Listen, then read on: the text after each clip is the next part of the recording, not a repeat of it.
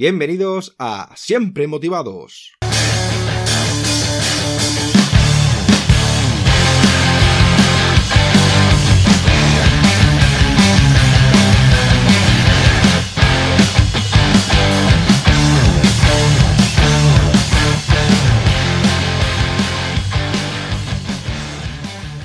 Bienvenidos a Siempre Motivados. Soy David Peña y hoy vamos a hablar de la productividad.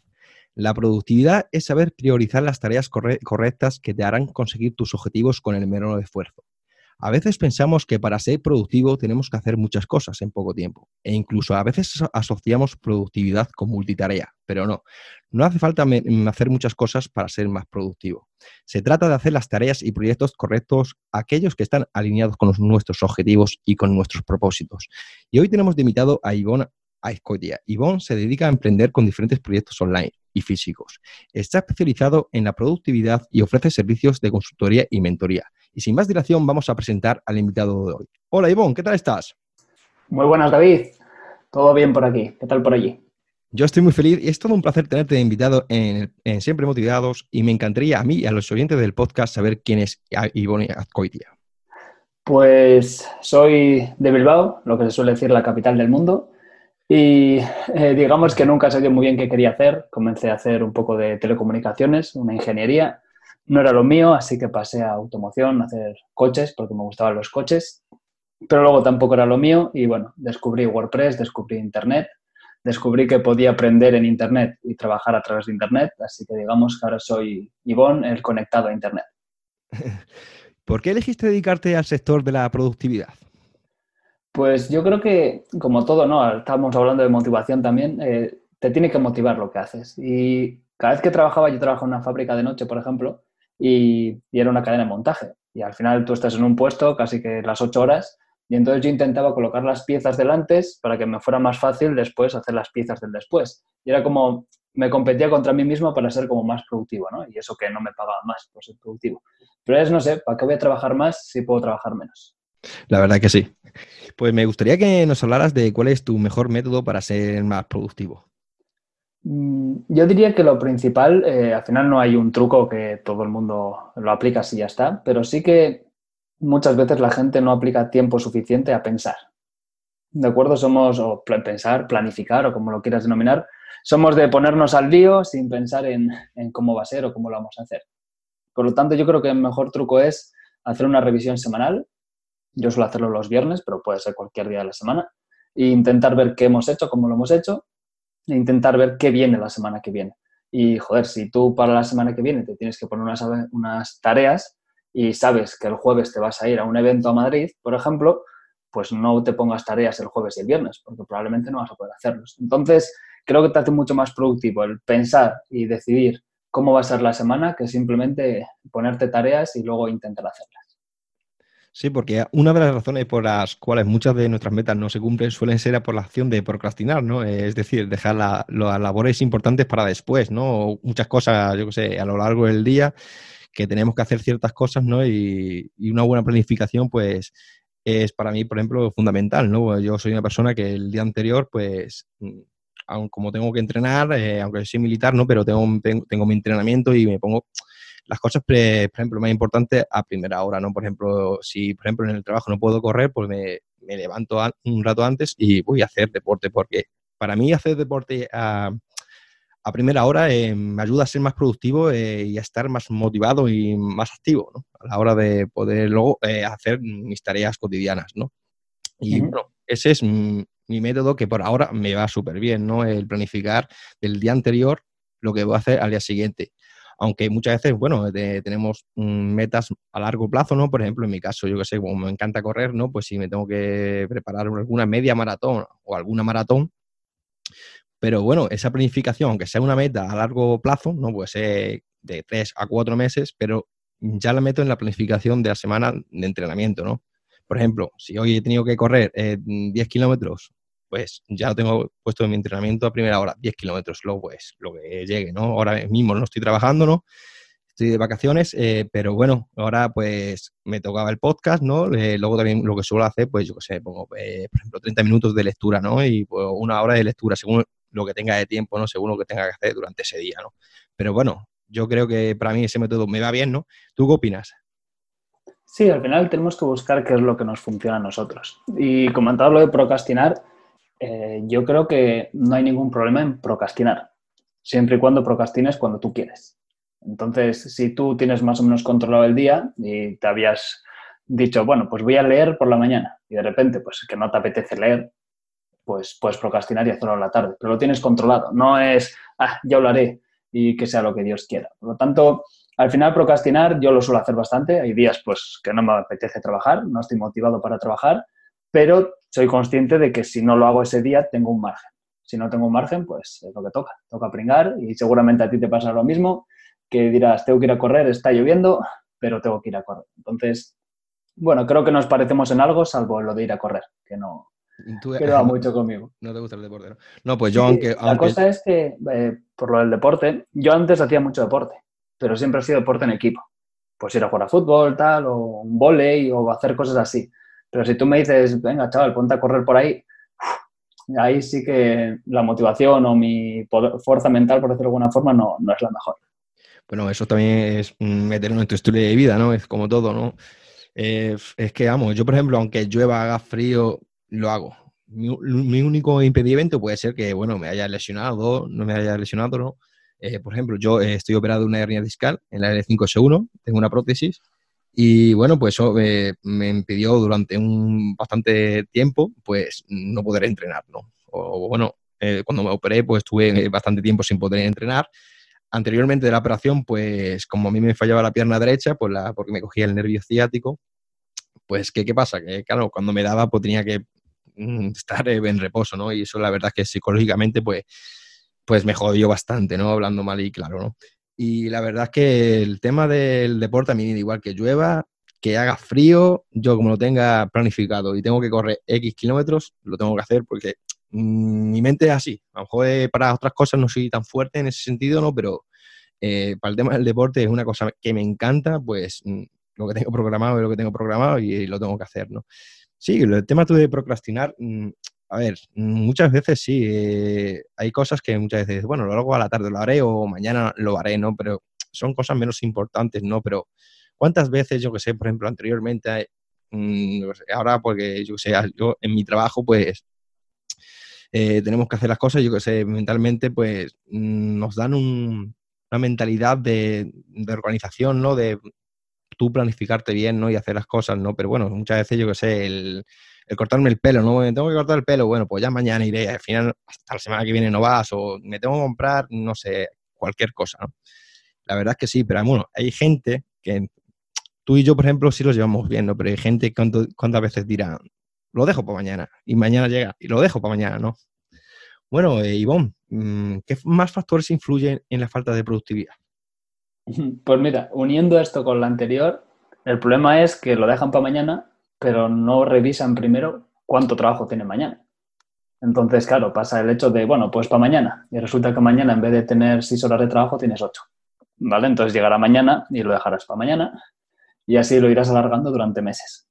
Entonces, al final los métodos, yo creo que dentro de lo que es planificar, que para mí es vital, sin una planificación pues no puedes hacer nada, igual que para ti planificarte para correr, pues tener eh, las herramientas necesitas, pues las zapatillas, la ropa para correr y todo eso, pues planificar, ¿no? Porque si, vamos a poner un ejemplo, si tú coges y metes a lavar eh, las zapatillas, teniendo que salir a correr dentro de una hora, pues probablemente les estarán mojadas y no, no las podrás usar, por decirte algo. Entonces es importante planificar todo en la vida.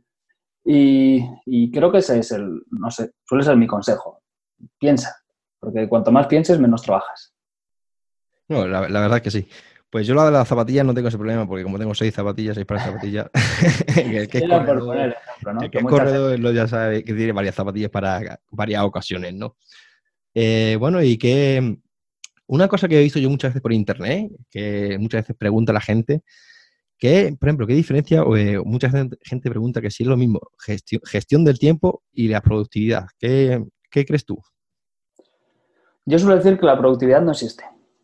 Entonces, eh, cabe destacar que, cuando me preguntas, ¿no? ¿Por qué, ¿Por qué te enfocas en la productividad o, cómo llegaste ahí? Digamos que es porque es un rasgo identificado, identificable dentro de mí, ¿no? que soy productivo, pero claro, tampoco es qué es la productividad, ¿no? ¿Qué, qué es ser productivo? Entonces, gestión del tiempo para mí sería ser consciente, es que volvemos siempre a lo mismo, planificar, ser consciente de en qué momento estás y si puedes adelantar trabajo, por ejemplo. Si tú sabes que vas a estar en el aeropuerto y sabes que para entrar en el avión, por lo menos, se tarda media hora, pues quizás ahí puedas hacer un par de llamadas, puedas contestar algunos correos, puedas hacer algo. Entonces, para mí gestión del tiempo es haber planificado bien y decir, vale, estas tres tareas las voy a hacer en este momento del día, ya sea mientras se están cociendo los macarrones o, o lo que sea. Por lo tanto, productividad digamos que es el conjunto total, en el sentido de que estás haciendo más en menos tiempo, con menos esfuerzo, y gestión del tiempo es pues aprovechar esos huecos y, sacar adelante el trabajo. Bueno, y para el tema de poder ayudarnos ¿no? el día a día, ¿qué programas o aplicaciones nos, nos recomiendas para ser más productivos? Pues yo creo que hay un par de ellos que son básicos. Uno es el email, porque generalmente eh, todo el mundo tiene email. No quiere decir que el email te vaya a hacer ser productivo, pero sí que aprender bien cómo gestionar el email te puede hacer bastante más productivo, ¿no? Todo lo que es la filosofía inbox cero y demás puede ayudar bastante. Después sería el calendario, eh, a mí me ayuda mucho y algo que la gente no suele hacer es tener en cuenta el tiempo que va antes y después de cada evento. Por ejemplo, si yo tengo una reunión con un cliente a las 12 del mediodía y probablemente la reunión acabe a la una, una y media, si el cliente es un buen cliente, os conocido, nos llevamos muy bien, probablemente nos quedemos a comer. Y esto la gente no lo tiene en cuenta. Entonces yo lo que hago es eso, reflejarlo en el calendario.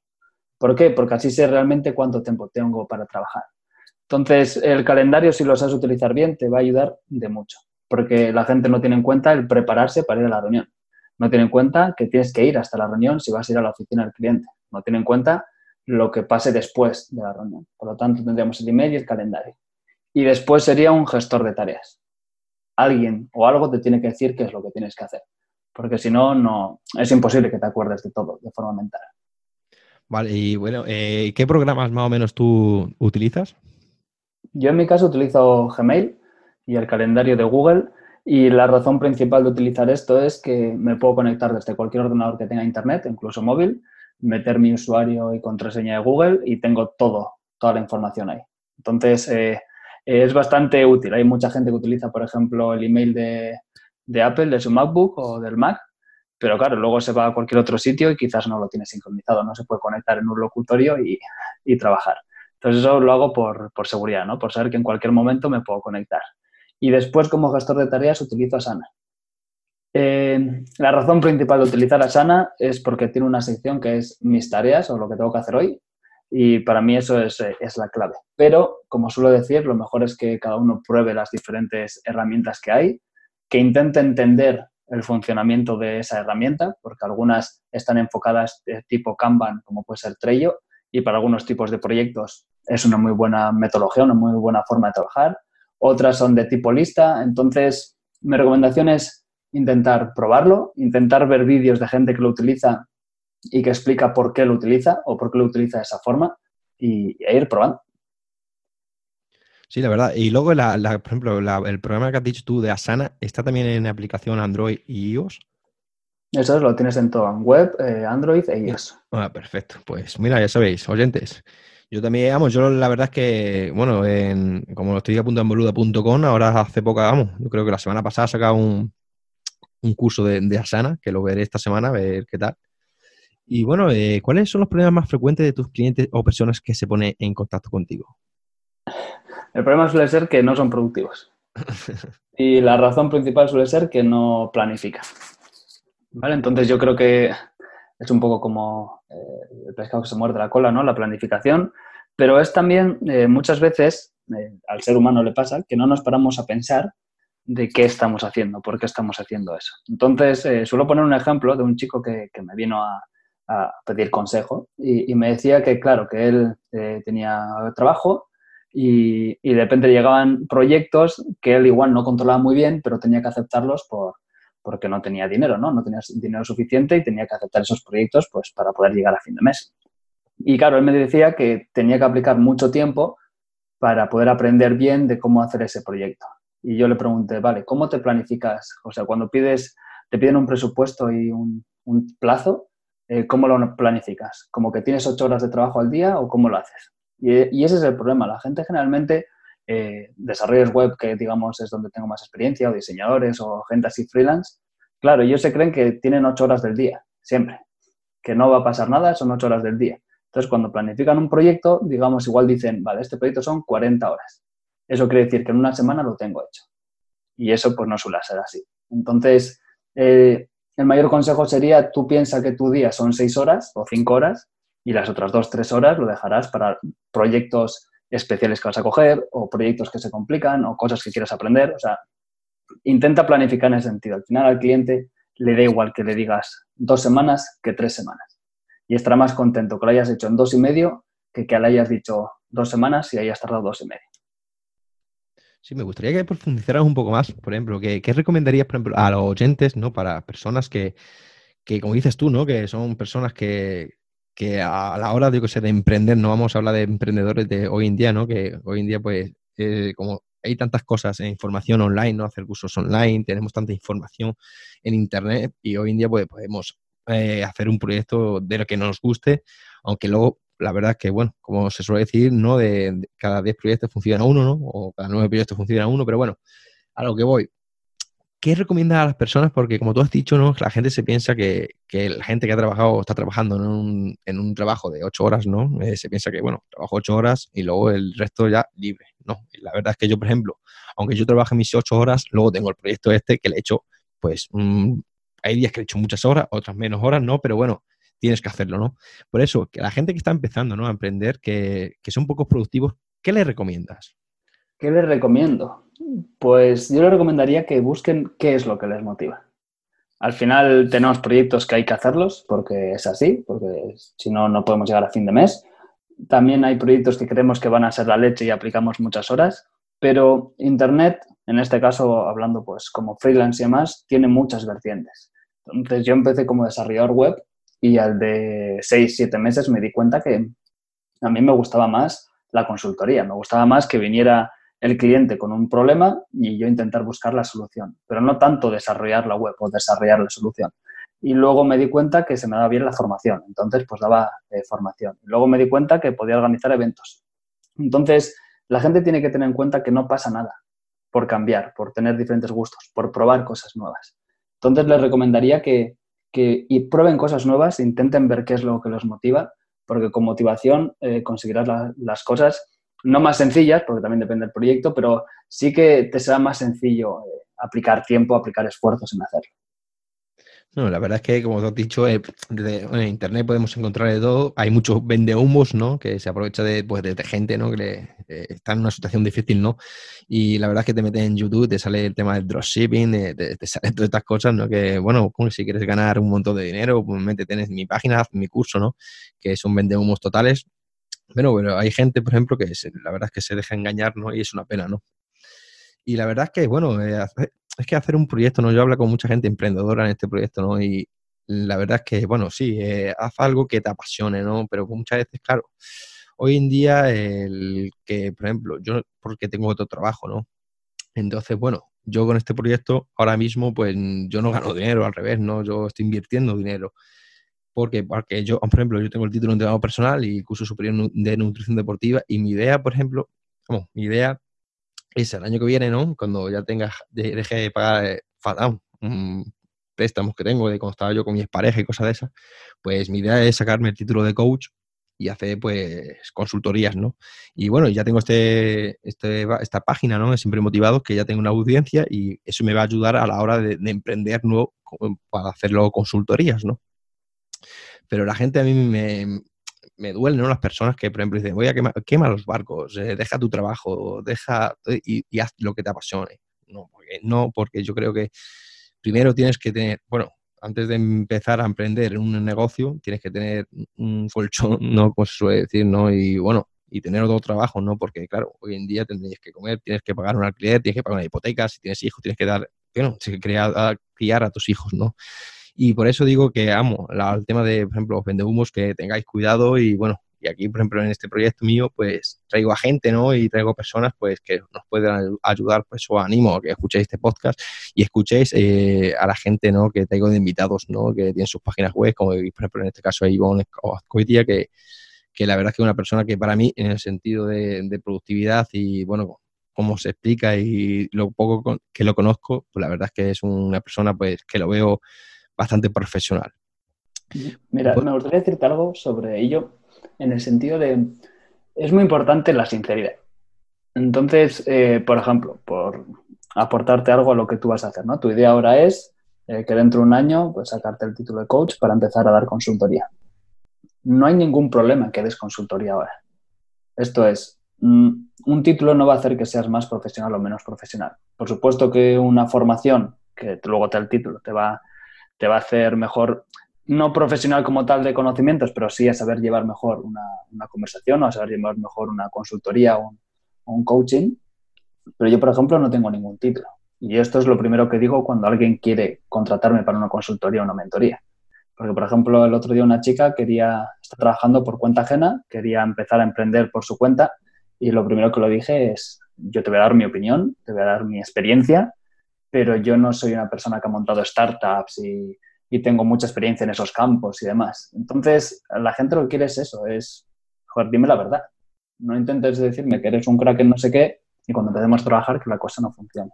Entonces, yo mi recomendación para ti también sería eso, ¿no? Que, que no dudes en hacer coaching. Incluso el precio puede ser menor, tú vas a aprender, la otra persona va a sacar seguro algo de, de beneficio. Entonces, a todo el que esté ahí, no tengáis miedo en intentar hacer proyectos paralelos, que no tienen que ser una web completa y con una suscripción y con todo eso. Simplemente hablad con gente y decirle, oye, mira, quiero dedicarme a esto, quiero dejar mi trabajo, quiero dedicarme a esto, ¿qué te parece si yo te ayudo gratis a cambio de, que, de tu servicio o por un módico precio? Y tú pues me das tu feedback y mejoramos. Lo importante es eso, es probar y ver qué tal va. Porque si al final tú en tu mente tienes dentro de un año, no en tu caso concreto, en general, dentro de un año quiero hacer esto, voy a ahorrar dinero para hacerlo, lo haces, y al de dos meses te das cuenta que quizás eso no te apasiona. Que está muy bien porque ves a gente en Internet que le funciona, tipo dropshipping, pero no porque no funcione, sino que no te apasiona, que realmente no es lo que te gusta. Pues quizás sea mejor probarlo cuando tienes ahí un colchón o, una, o tu trabajo actual o lo que sea y, ver si realmente te gusta o no te gusta. Sí, la verdad es que muchas gracias por la, por, por tu opinión. La verdad que una, la verdad que es verdad, ¿no? Que muchas veces la gente se, vamos, se, fija en lo que son los títulos, ¿no? Pero yo no voy a, ello, ¿no? Porque yo puedo dar consultoría, ¿no? Porque ya que yo tengo el título de entrenador personal, ¿no? En nutrición deportiva, ¿no? Pero mm, yo como tengo otro trabajo, ¿no? Ya el tener que darme de alta, ¿no? El tema de pues, la hacienda, de todo esto de la seguridad social, ¿no? Y ya como tengo otro trabajo, pues es mucho jaleo. Entonces, yo lo que quiero, eh, por ejemplo, yo el título de coach mm, me lo quiero sacar a la, para tener más, más conocimientos, ¿no? y, claro, hacer un buen eh, curso de coaching, ¿no? Que, que, bueno, que sean presencial, curso, presencial, ¿no? Que tú aprendas de gente, ¿no? Que aprendas, pues si puedes aprender de los mejores, pues mucho mejor, ¿no?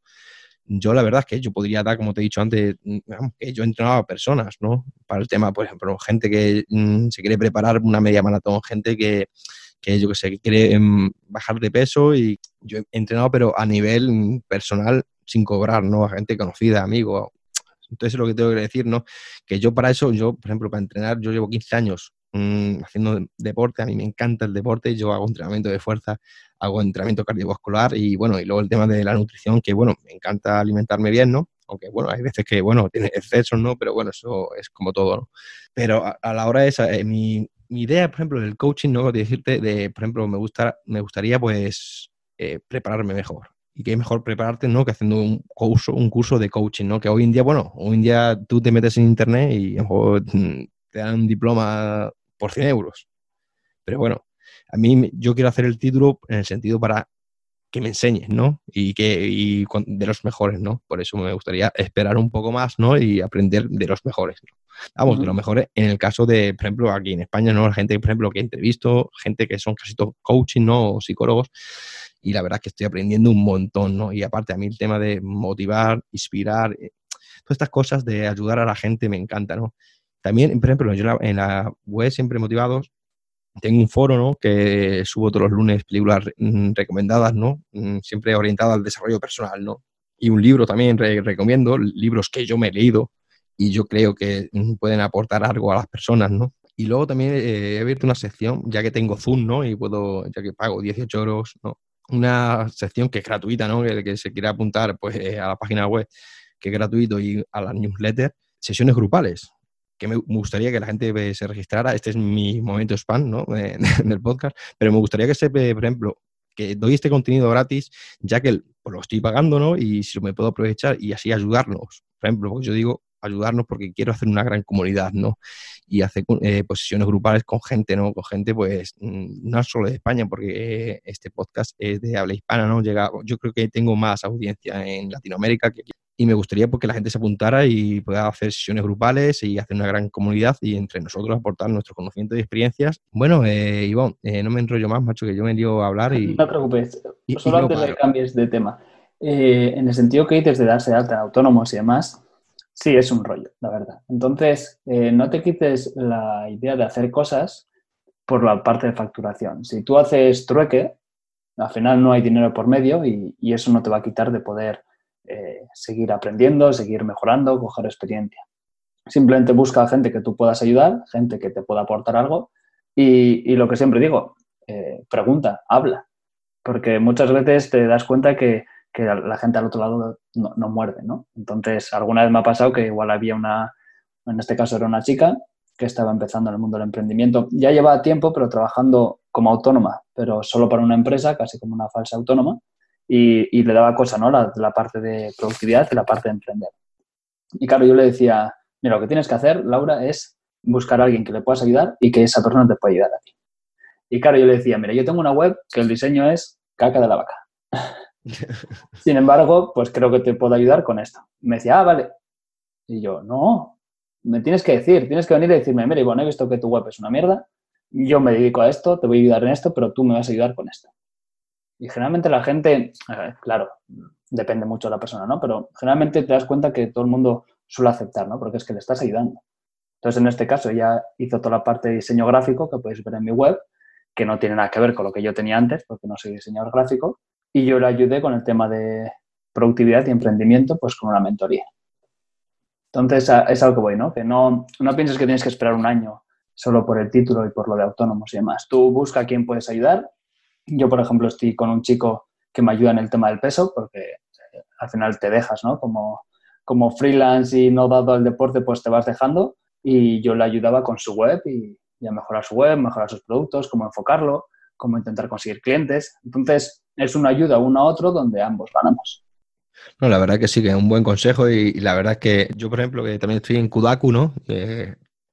Y la verdad es que mucha gente, pues gente, eh, yo he entrevistado a dos personas de, de ¿no? Y la verdad es que es, es una membresía bastante buena, ¿no? Porque para el tema de gente, por ejemplo, como yo, ¿no? En el caso que todavía estamos ahí empezando, tenemos nuestro proyecto, pero bueno, ese, el proyecto todavía no da, da, beneficios, ¿no? Yo ahora no, no tengo prisa ninguna. Eh, soy una persona que la verdad es que, si soy sincero, la verdad es que es un proyecto que, que lo he hecho con con todo mi corazón, ¿no? De poder ayudar, ¿no? Porque sé cuando estamos en momentos difíciles, ya sea de depresión, de ansiedad, mm, de, trastornos psicológicos, ¿no? Ya sea, como os he dicho, depresión, ¿no? Y la verdad es que son momentos duros, ¿no? Y, este, este proyecto nació de allí, de ahí, de, cuando yo estaba tan mal, ¿no? Y, poco a poco fui superando, eh, leyendo, bueno, sobre todo gracias a la lectura, ¿no? Y fui superando poco a poco lo que es la depresión. Y bueno, gracias a la lectura y gracias a ayuda psicológica, que también es muy importante, tener ayuda familiar y tener bastante apoyo ¿no? familiar y sobre todo en un círculo de amistades, ¿no? Y la verdad es que nació de ahí y es, es lo que quiero, ¿no? no quiero, yo no quiero ahora mismo mm, ganar dinero con este proyecto, yo quiero que siempre motivados eh, pues lo vaya conociendo poco a poco gente, ¿no? Y que, bueno, que se, que se vaya montando una gran comunidad, ¿no? Y que como hay cursos, eh, hay grupos de, yo sé, de Facebook, ¿no? grupos de Telegram, ¿no? Pues, pues, que la gente se apunte, yo la animo, que es gratuito, ¿no? Y bueno, y si puedo aprovechar las cosas que estoy pagando y le puedo sacar utilidad para podernos ayudarnos entre nosotros, pues mucho mejor, ¿no? Ten en cuenta que... Dime. Suele ser bastante habitual, ¿no? Al menos en el mundo donde me voy yo de WordPress, que es una comunidad más que un sitio de venta, suele ser bastante habitual que nos da miedo hablar de dinero. Nos da miedo hablar de cobrar. Y, mucha gente suele decir eso, ¿no? Yo no hago esto por, por dinero. Si, no, no me digo en tu caso en concreto, ¿eh? yo por ejemplo te hablo del mío. Tú en mi web puedes encontrar cursos gratuitos. Tú en mi canal de YouTube puedes encontrar vídeos gratuitos. Mi podcast, eh, charlas que doy. Por supuesto que, que son gratuitos, no hay dinero ahí, pero sí que hay un trasfondo. Eso sé que me va a hacer que sea más conocido, que la gente vea los servicios que ofrezco. Eso va a hacer que pueda eh, tener otro tipo de proveedores, por hacer alguna forma, ¿no? Otro tipo de clientes. Entonces, mm, nunca hay que tener miedo a hablar de dinero, porque cuando eres sincero, eh, la gente lo entiende. Por ejemplo, tú en mi web puedes encontrar cursos gratuitos, vamos a decirlo, de productividad, ¿no? De cómo utilizar eh, el Gmail bien, el calendario, Asana, cómo ser productivo. Pero claro, mi objetivo, por decirlo de alguna forma, es en un futuro coger y decir, voy a hacer un curso de pago un curso donde uno todos los puntos, uno cómo gestionas el email y entonces creas las tareas y lo gestionas con el calendario, lo que es un punto más avanzado, ¿no? Y a la gente que se lo digo dice, joder, pues, pues lo entiendo, o sea, no estás explicando todo esto gratis y los que queremos un puntito más, es normal que paguemos. Y es normal que tengas una estrategia de, voy a hacer aquí una comunidad, imagínate, me había puesto eh, el límite de cuando llegan mil alumnos, hacer el curso de pago. Y, cuando lo comentas la gente lo entiende. Lo que la gente no entiende es cuando intentas ir de X y luego eres Y.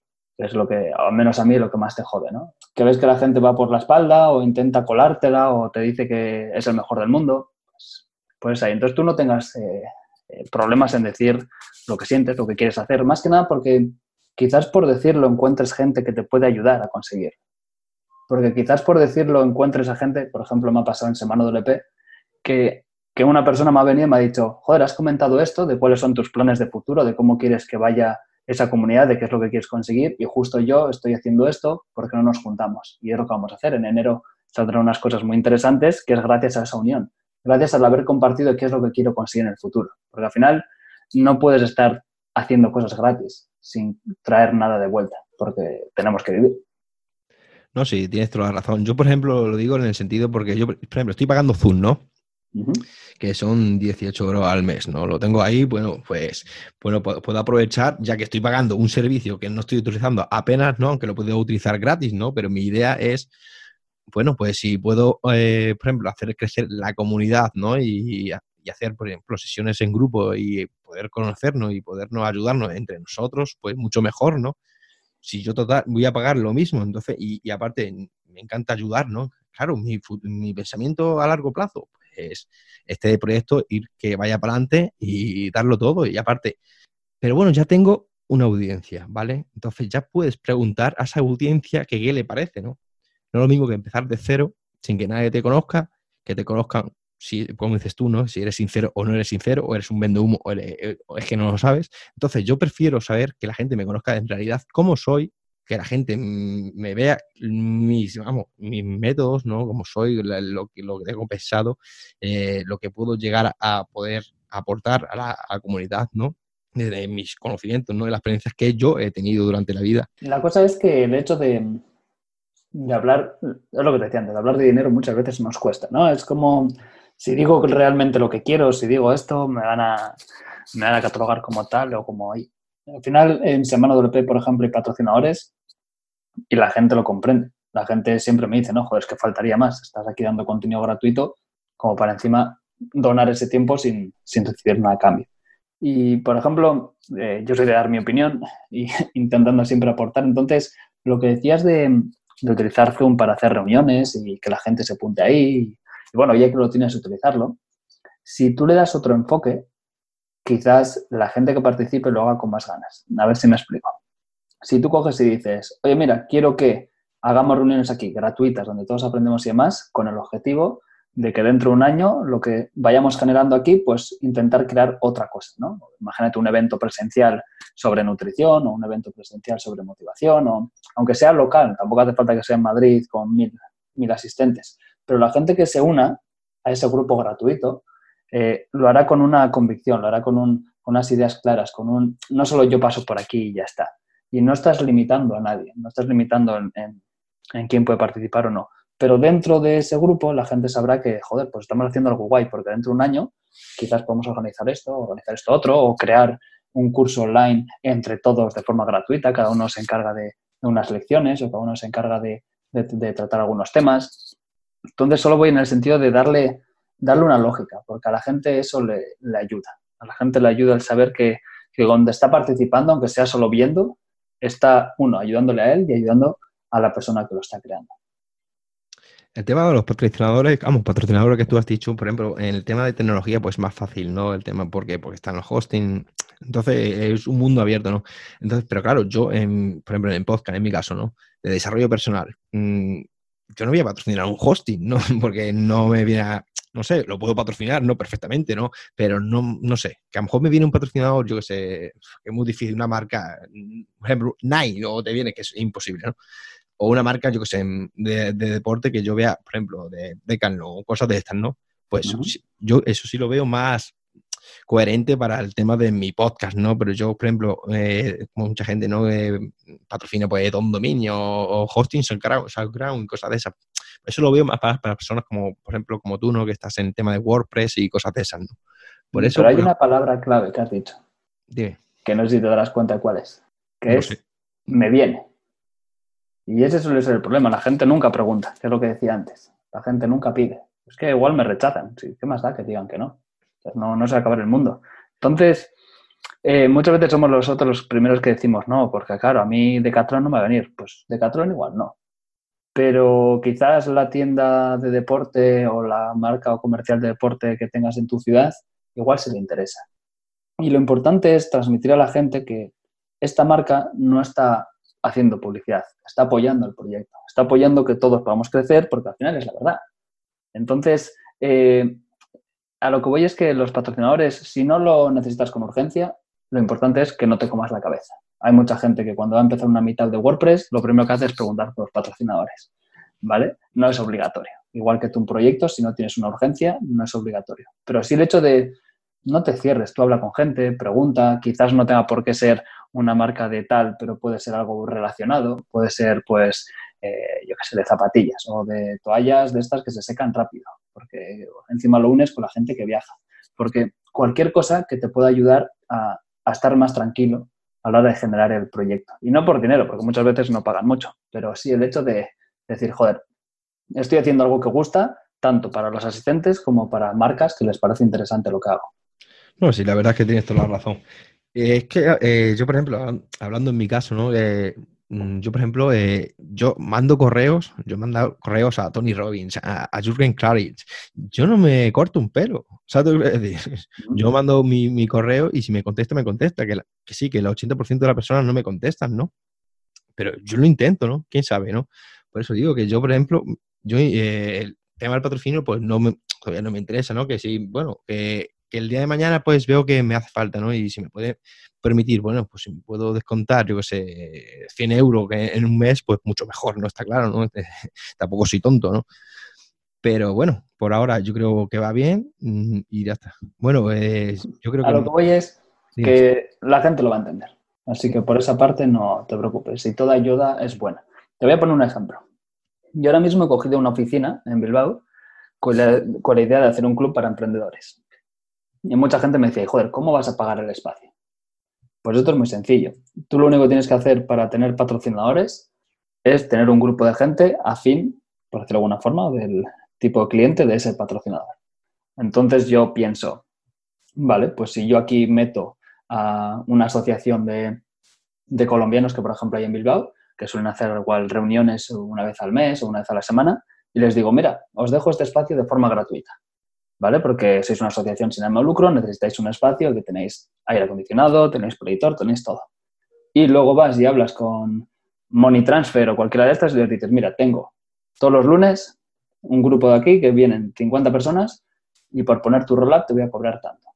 Entonces, la asociación es que va a estar súper encantada, porque incluso igual les puedes conseguir un descuento en el servicio de, de, ese patrocinador. Ellos encantados con el sitio, encantados con el patrocinador, tú estás pagando el local, no te estás sufriendo y dolor en carne de, joder, no llego a final de mes. Entonces, hay que cambiar un poco la percepción de patrocinadores. La gente lo ve como anuncios y dinero rápido y demás, y sin embargo, si les comentas lo que hay, ¿no? Mira, tenemos el patrocinador que nos permite hacer esto, la gente lo entiende. Pues cambiando ya un poco el tema ya, pues la verdad que eh, yo creo que esto es una consultoría más para mí que para, otra cosa. Pero bueno, yo creo que en mi, como en mi caso hay miles de personas y por eso eh, hablando de productividad, también de vamos a poner en el título de cómo emprender, ¿no? Y, los beneficios y bueno, y consejos, ¿no? De cómo poder emprender, porque yo los miedos que tengo yo y las dudas que tengo yo lo, va a tener cualquier emprendedor que está empezando. Bueno, y aunque haya empezado, por eso mismo que va a ser un podcast, la verdad es que, va a ayudar a, esas personas. Yo creo que como me está ayudando a mí, que me está viniendo genial, le va a venir a esas personas. Bueno, eh, ya hablando ya de tema de productividad, Ivonne, ¿qué libro recomendarías a los oyentes? Un libro que desde que, bueno, que tú antes de decirlo al tema de productividad, un, libro que te inspirara tanta motivación que te le llegara a, a, llegar donde estás ahora mismo. Vale, es un libro bastante raro, por decirlo de alguna forma. Siempre digo que es importante probar, ¿vale? Cuando alguien me pregunta, ¿y tú a, qué hora te levantas? Le digo a las 5. Y, me dice, no, el club de las 5, tal. Nunca he estado lo del club de las 5, pero, pero es porque probé a levantarme a las 5 y dije, joder, pues mira, me viene mejor. Entonces a la gente siempre digo que prueben. Y hay un libro que me gusta mucho, que es el de Armas de Titanes, que es de Tim Ferris, y es para que te hagas una idea de cómo la gente conoce a Tim Ferris por la vida, por la semana laboral de cuatro horas, que no sé si has leído ese libro. Pues no, lo he escuchado, pero no lo he leído. Yo no, no lo he leído, pero la cosa es que la gente le gusta ese libro solo primero por el título, o trabajar solo cuatro horas a la semana, lo cual, pues creo que, como dice en el libro, no, no es cierto. Sin embargo, a mí me gusta más Armas de Titanes y la gente casi no lo conoce. Y es el mismo y es un libro más grande y es un libro que creo que es mejor. ¿Por qué? Porque él habla con muchas personas que han tenido éxito, que luego éxito pues depende, ¿no? Cada uno tilda el éxito de diferentes formas, pero que han tenido éxito en sus carreras o en su vida y cada uno de ellos cuenta cómo han llegado ahí, ¿no? Qué, hábitos tenían o por dónde han sufrido, qué es lo que han hecho. Y hay una de las cosas que me hacía mucha gracia porque había un chico que decía, ah, yo me levanto pronto por la mañana, me doy una ducha fría, después me tomo un té y soy muy productivo.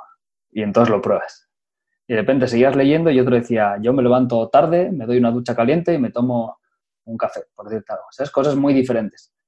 Y sin embargo, esa persona ha tenido éxito y ha sido productiva. Y es como, joder, entonces, ¿qué hago? ¿Ducha fría? ¿Madrugo o no madrugo? Y esa es la clave, ¿no? El, leer qué es lo que hacen otros y el ponerlo en práctica. Está claro que quizás algunos tienen ahora tanto dinero que algunas cosas que hacen nosotros no podemos hacerlo, como esto que hacen del frío y tienen máquinas de frío y demás, pero sí que otras cosas que son hábitos más cotidianos, que es probar y decir, bueno, pues esto me va bien, o esto no, no, esto no es para mí, pero sobre todo probar. Así que Armas de Titanes de Tim Ferris. ¿Y así otro, otro libro así? También... Otro libro podría ser The Compound Effect, que no sé si está en castellano, que es el efecto compound, ¿cómo sería? Que tú, no sé cómo decirlo en, en castellano, espera lo que trata este libro es de cómo haciendo un poquito ahora y un poquito mañana y un poquito después y demás, consigues hacer un mucho en un tiempo. Vale, compuesto sería en, castellano. En el sentido de que no tienes que salir mañana a correr un kilómetro. Lo que tienes que hacer es durante esta semana andar, eh, yo qué sé, cinco kilómetros. O durante esta semana andar más rápido. La semana que viene andar más rápido y más tiempo. La semana siguiente correr un poco. La siguiente. Entonces eso que vas haciendo poco a poco te va haciendo mejor. En este caso era correr, o puede ser estudiar, o puede ser aprender. Y eso es bastante interesante, porque es algo que entendemos todos que tenemos que hacer poco a poco, pero cuando lo lees, pues se te queda un poco mejor grabado en la retina.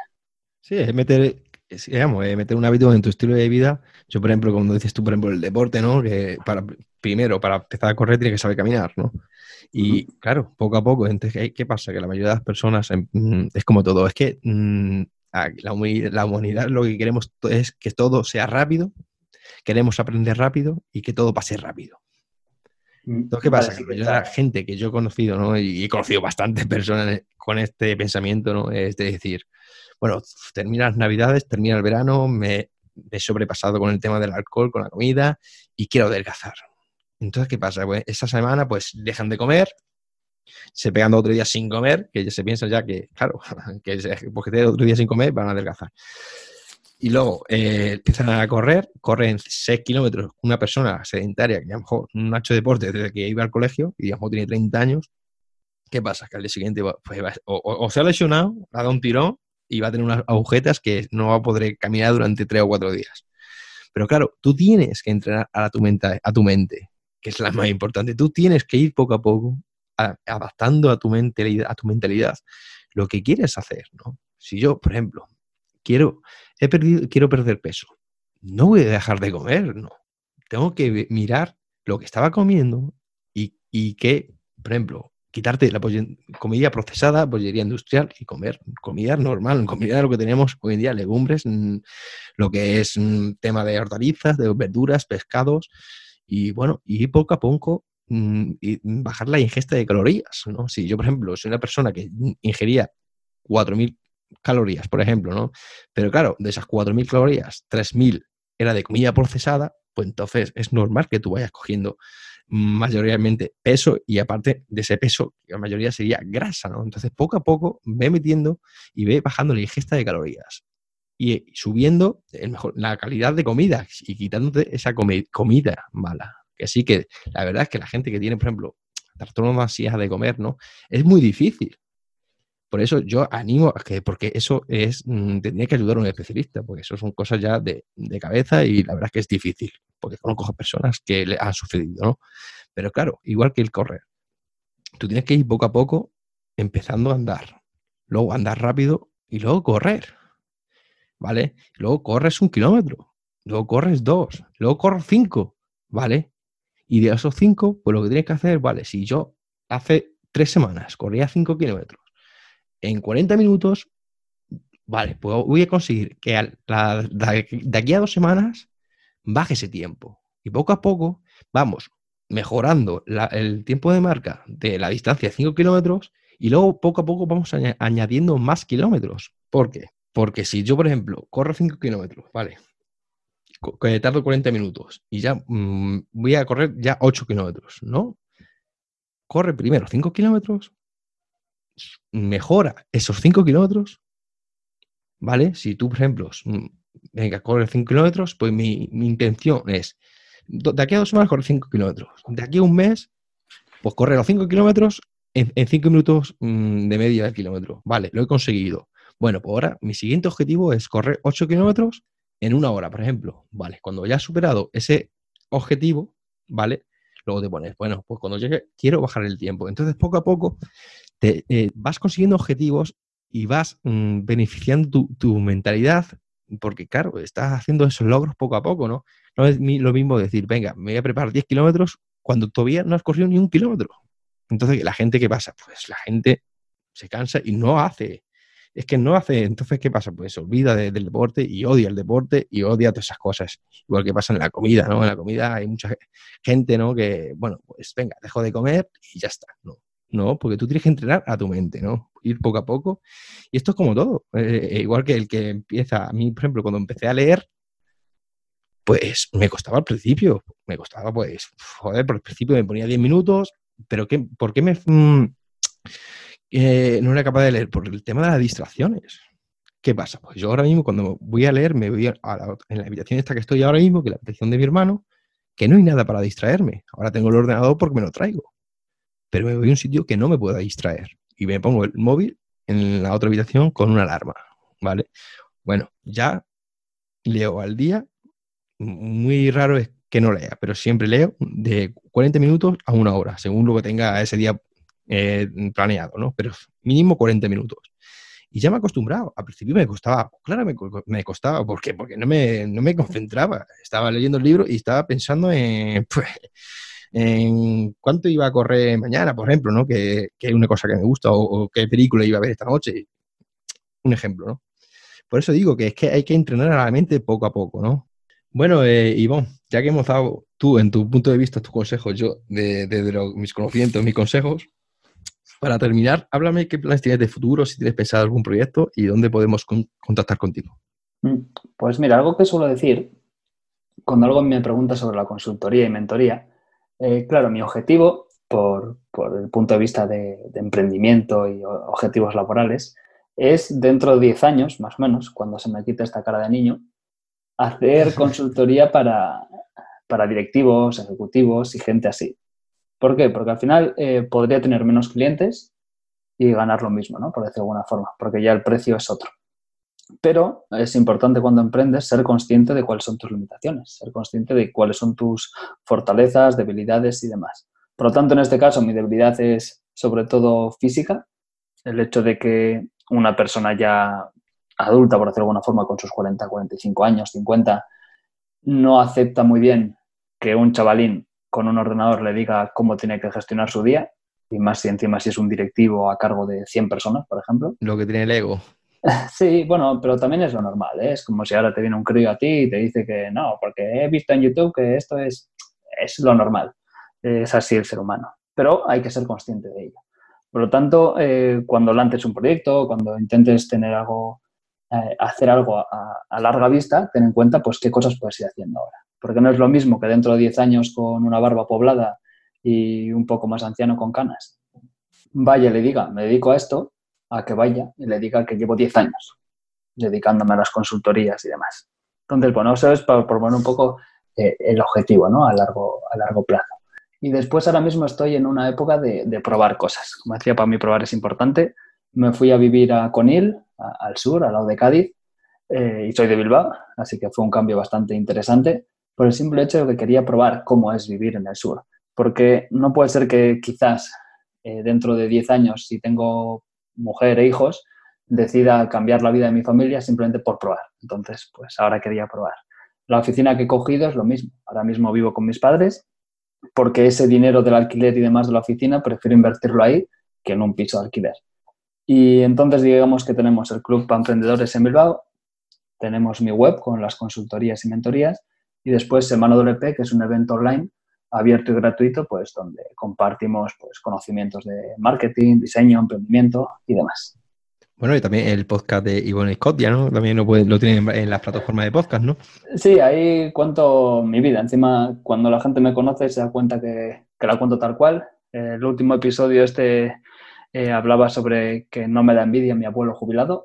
Entonces, por ahí suelen ser mis temáticas, ¿no? Soy bastante directo, por decirlo de alguna forma. Y, por ejemplo, hay un, episodio que sí que recomiendo, que es sobre emprendimiento. No me sé el número, soy muy malo para eso, no sé cómo lo hace la gente que es podcaster, que se acuerda del número y de qué tal, pero es eh, matar un proyecto, creo que es el 18, y hablo sobre cómo cerré un proyecto que tenía y por qué lo había cerrado, en qué me había equivocado, qué cosas podían haber sido mejores. Entonces, también recomendar a la gente que, como puede ser tú que estás con este proyecto, que bueno, que a veces las cosas no funcionan y, que no es el fin del mundo. Simplemente intentar aprender qué se podía haber mejorado, porque quizás ese mismo proyecto se pueda hacer dentro de cinco años y con esa experiencia nueva que has ganado, más esos, esos contactos nuevos que tienes, pues realmente funciona. Claro, eso, eso es muy importante, ¿no? Que es que como todo, ¿no? Es que John, eh, a, John Boluda lo he escuchado, ¿no? Que 10 de cada, de 10 de cada 9 proyectos van para adelante, uno, de, uno un proyecto de cada 10, ¿no? O uno de cada 9 triunfa, no sé, vamos, eso es una, un, un estudio que hay. Pero claro, mira, tengo una charla sobre eso, que es mala suerte o timing. ¿vale? Porque yo el dominio de semanawp.com lo compré en 2016 y hasta 2018, septiembre, no, no fue el primer evento, ¿vale? Pero cuento un poco eso, ¿no? Pues en 2016 es que no era el momento. Yo vi una gente que estaba haciendo una semana de WordPress presencial en, en Inglaterra, super guay, con talleres y demás, pero claro, yo no tenía ni contactos, ni yo era alguien conocido, ni era el momento de hacer eso. Entonces vas probando cosas y al final salió Semana WP, que es online, y entonces ya tenía contactos porque conocía a la, mayoría de los ponentes de las WordCamps, ya tenía conocimientos, también conocía a los posibles patrocinadores. Por lo tanto, muchas veces algo que parece que tendría que ser hoy, quizás no lo sea, pero dentro de dos años pudiera ser que sí. La verdad es que yo, por ejemplo, estoy cuando quiero pedir Madrid, pues sobre todo porque me gusta Madrid, ¿no? Porque ante todo tiene que gustar la zona que vas, ¿no? Porque, vamos, yo nací en Madrid, estuve hasta los nueve años, aunque bueno, con nueve años poco vas a conocer, ¿no? Pero tengo a mi hermano allí viviendo y voy a menudo allí a verlo y me gusta Madrid, me gusta la mentalidad de Madrid.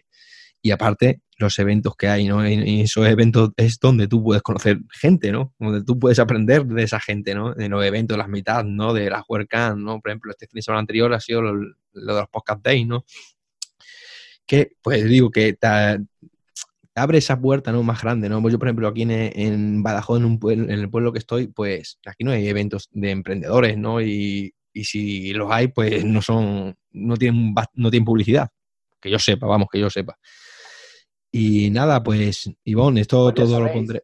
Ahí tienes un eh, nicho de mercado, publicidad para los pequeños eventos de Badajoz. Pues sí, pero eso, bueno, eso, mira, la gente, yo ya bastante tengo ya lo que tengo ya para meterme más jaleo. Mira, un ejemplo te voy a dar, un consejo para ti y quienes estén ahí. Incluso cuando estés en un evento online, eh, si hay un chat en, directo, escribid, aunque sea un hola. Porque la gente entonces os verá, la gente entonces intentará contactar con vosotros y, os iréis haciendo conocidos, aunque sea en ese mundo online. Entonces, si no podéis viajar a eventos presenciales, no os preocupéis. Si hay un evento online, por ejemplo, un webinar o las entrevistas que yo hago en YouTube de forma en directo, escribid. Dice ahí, hola, ¿qué tal? Soy no sé quién. ¿Qué hacéis por aquí? Y la gente comenta ahí en el chat y puedes ir haciendo una comunidad como también puedes encontrar una comunidad con David. No, sí, la verdad que sí, el, poder participar, ¿no? El colaborar, ¿no? Yo, por ejemplo, en el tema, por ejemplo, en Kudaku, ¿no? En Kudaku, pues hay gente, pues, bueno, que hay gente que, como he dicho yo, que he entrevistado, que me han venido para que hicieran entrevistas y, y esas personas, pues, yo que sé, uno era osteópata, eh, bueno, me vino bien porque era, trabajaba también la kinesiología y bueno, y aprendes cosas nuevas, ¿no? Y otro era eh, como eh, era coach, sobre todo especializado al síndrome del impostor, ¿no? Que la verdad es que hoy en día, pues, es un síndrome que yo creo que la mayoría de las personas lo, tenemos, ¿no? Que hoy estamos mm, súper contentos y a la media hora estamos desmotivados total, ¿no? O sea, por el tema de los pensamientos negativos que tenemos a lo largo del día. Bueno, Ivonne, si quieres añadir algo más. claro, sobre el síndrome del impostor, hay un chico en la WordCamp Pontevedra que era su primera WordCamp y él estaba ahí diciendo, pues no sé por qué me han escogido, porque yo no soy nadie, tal, cual. Y, y él hablaba sobre los siete errores que ha cometido como freelance, ¿no? Y al final es contar su experiencia, tampoco tienes que dar una masterclass, sino comentar tu experiencia, cómo lo has ido solucionando y la gente aprende y comenta. Y claro, le dije, joder, sí, es muy interesante tu charla, ¿quieres venir a Semana WP y nos das un webinar? Que de hecho, por hacer un poquito de spam, es el lunes 14.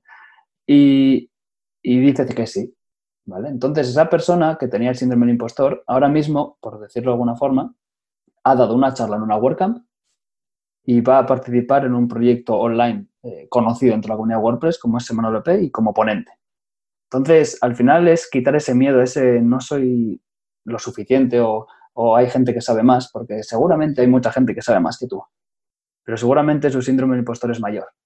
Y entonces no los conocemos, porque nunca se han atrevido a, hacer un curso gratuito o a escribir un blog o a hacer cosas así. Así que lo primero que tenéis que hacer es quitar el miedo y, y lanzaos ahí a compartir vuestra experiencia yo también estoy contigo. Yo, por ejemplo, antes de empezar el podcast, ¿no? Aunque yo soy una persona que eh, bastante sociable, ¿no? Y bueno, tema de muchas veces pues, te sentías raro, ¿no? Muchas veces con el.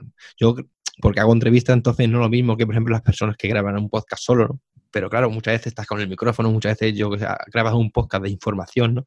Y te ves raro, pues te ves raro, ¿no? Al principio, pues, claro, yo no soy locutor, nunca lo he sido, nunca he sido una persona que, yo qué sé, me, haya expresado siempre bien, ¿no? Eh, soy una persona muchas veces que, que mm, mejor escribo mejor que me expreso, ¿no? De a la hora de hablar, ¿no? Y me da cuenta que poco a poco voy mm, creciendo esas habilidades, no voy a, porque te sirve, ¿no? Y la verdad es que poco a poco, pues, mm, yo escucho el primer podcast y la verdad es que, hostia, pues no, lo hice tan mal, macho, tenía que haber empezado antes, ¿no? La verdad es que, sí, o más o menos, pues muchas veces, yo, por ejemplo, el problema que tengo yo soy una persona muy activa, ¿no? Muchas veces yo el miedo que tenía era, joder, voy a empezar a hablar y como soy un poco nervioso, ¿no? ¿sabes?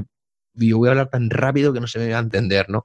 Yo por eso muchas veces aquí en lo que es el ordenador me pongo posi en la ESA, habla despacio, vocaliza, eh, cuida la respiración. Muchas veces, mm, antes decía, hacía mucho vale, vale, vale, vale, que sí, lo sigo diciendo, ¿no? Pero lo tengo puesto ahí, entonces ya lo veo, entonces ya, ya voy pensando, habla más despacio.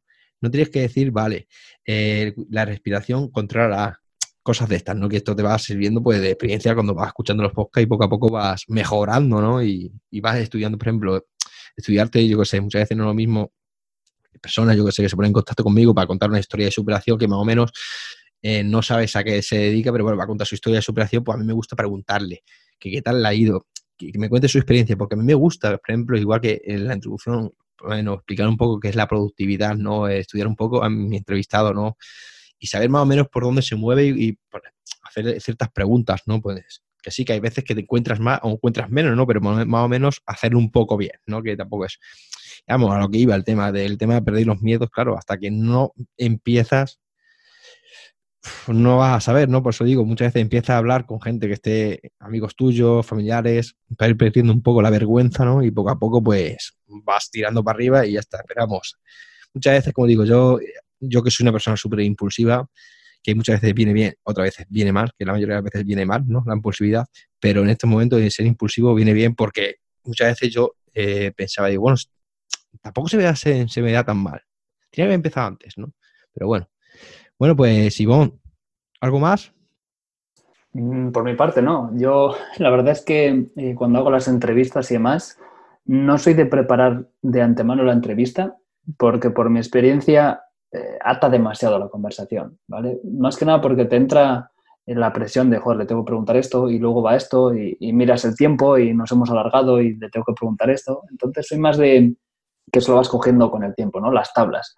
Soy más de ir viendo qué va pasando, ir comentando y al final, pues sí, puede ser que quizás una charla que tendría que haber sido productividad, quizás deriva un poquito más a emprendimiento, deriva un poquito más a ejercicio, por decirte algo, ¿no? pero si está dentro de los márgenes que, son entendibles para la gente que está al otro lado escuchando, no te vas a poner igual a hablar de política, pues no, no soy alguien que lo ve mal. Claro está, como siempre, ¿no? Que decíamos antes de los haters y demás, pues habrá gente que dirá, ah, pero en el título pone esto. Pero bueno, en general, yo soy más de ir improvisando, ir viendo a ver qué pasa. Y, me alegro mucho que haya gente como tú, pues que se toma la molestia de, de aprender más sobre ese, ese ponente e informarse, incluso, ¿por qué no?, hacer una, una explicación previa sobre qué temática se va a tratar. No, la verdad que sí. Mira, pues te digo una cosa, yo siempre mm, suelo llevar la estructura, ¿no? Para o menos para orientar al entrevistado y orientarme yo, ¿no? Si ves, eh, cuando me dijiste, tengo estas preguntas, y te dije, pregunta lo que quieras, en el sentido de, para no tener esa presión. Pero, por ejemplo, yo en mis entrevistas, eh, por si te sirve, yo sí que les pido, eh, mis entrevistas son que nos cuenten su experiencia cómo empezaron o qué es lo que hacían antes, por qué decidieron empezar a emprender, cómo les ha ido y demás. Entonces sí que les pido que me cuenten un poco en, puntos eh, qué hitos van a ir contando, ¿vale? Más que nada por no pisarles, por no coger y decir, bueno, ¿y cuándo empezaste con YouTube? Y quizás tenían tres o cuatro cosas que querían decir antes. Entonces, más bien por no pisarles más que por obligar a que tenga que ir por ahí la conversación. Sí, por ejemplo. Eso lo que hace es que a veces, pues, una entrevista que tendría que ser 40 minutos, pues va a hora y media. Pero oye, si es interesante, bueno, para mí este, por ejemplo, ha sido súper interesante, por lo menos para mí, y yo creo que para los oyentes que están en mi misma situación, ¿no? Pues me imagino que igual, ¿no? Y si no, pues ¿qué le vamos a hacer? Así es la vida, ¿no? no, no, si no les ha parecido interesante, lo que tienen que hacer es dejar un comentario y decir qué no les ha parecido interesante y cómo se podría mejorar. No, claro, que sea constructiva, ¿no? Que no sea vaya mierda como muchas veces, vaya horror de podcast, como eh, cosas de esas, ¿no? Que dices tú, pues vale. De hecho, tengo un formulario que, cada seis meses o así lo suelo tuitear, que es donde pongo eh, dame feedback. Y es feedback personal. Es, eh, las primeras preguntas son si nos conocemos en persona o no, y si cuando nos hemos conocido en persona hemos hablado lo suficiente, ¿no? Que no sea hola, ¿qué tal? Si no sé quién, sino más que nada por saber quién me está dando feedback y después pongo qué cosas podría mejorar y qué cosas te gustan de mí. Y ahí pido que sean 100% honestos y, me alegro cuando la gente realmente es honesta mm. y me dice la verdad como puña. En plan, es que a veces se desborde, o al menos es lo que parece, es que a veces dices muchos tacos, es que a veces, joder, así se aprende. Entonces, eh, si alguna vez vais a dar vuestra opinión, no intentad no faltar, pero no os cortéis en decir la verdad. No os cortéis en decir, pues que me parece mal cuando le has preguntado esto, porque no venía a cuento, me parece mal cuando has dicho este comentario o el otro, porque eso nos hace mejores. Bueno, pues aprovechando este consejo, voy a decir que, bueno, así vosotros eh, animáis, eh, visitáis la página siempremotivados.com y en la, en la zona foro hay varias preguntas de qué os parece el podcast, de a quién gustaría que trajera de entrevistado, ¿no? Y bueno, pues me gustaría que, bueno, que mm, me pusierais vuestro feedback, ya sea negativo o positivo, y eso sí, como si es negativo, que sea constructiva la, lo que es la respuesta, ¿no? Para, poder ir, mejorando, ¿no? Que la verdad es que es un buen consejo, Ivonne. Y nada, os animo a que os suscribáis a la newsletter, ¿no? Para estar informado de las novedades que voy subiendo al canal. Y nada, y poco a poco ir creciendo esta comunidad y que, bueno, que podamos ser una gran comunidad y pues, pues sobre todo, pues conocer personas, lo importante y yo creo que en esta vida eh, sobre cuanto más personas conozcas, más sabio te vuelves, ¿no? Y yo sé, más amigos tienen, porque muchas veces, como se suele decir, ¿no? Eh, tener amigos, mm, vamos, amigos, conocer personas es súper importante. Y nada, Ivonne, pues muchas gracias por estar Siempre Motivados. Me ha encantado tu forma de pensar y de ver la vida y te deseo lo mejor. No, David, muchas gracias a ti y cualquier cosa ya sabes dónde estoy. Damos por finalizado la entrevista de hoy. Muchísimas gracias por colaborar en Siempre Motivados. Ha sido un gran honor tenerte y conocerte como persona. Te deseo lo mejor y cuando quieras volver estaré encantado de recibirte de nuevo. Muchas gracias por todo y como digo siempre, hay que estar siempre motivados.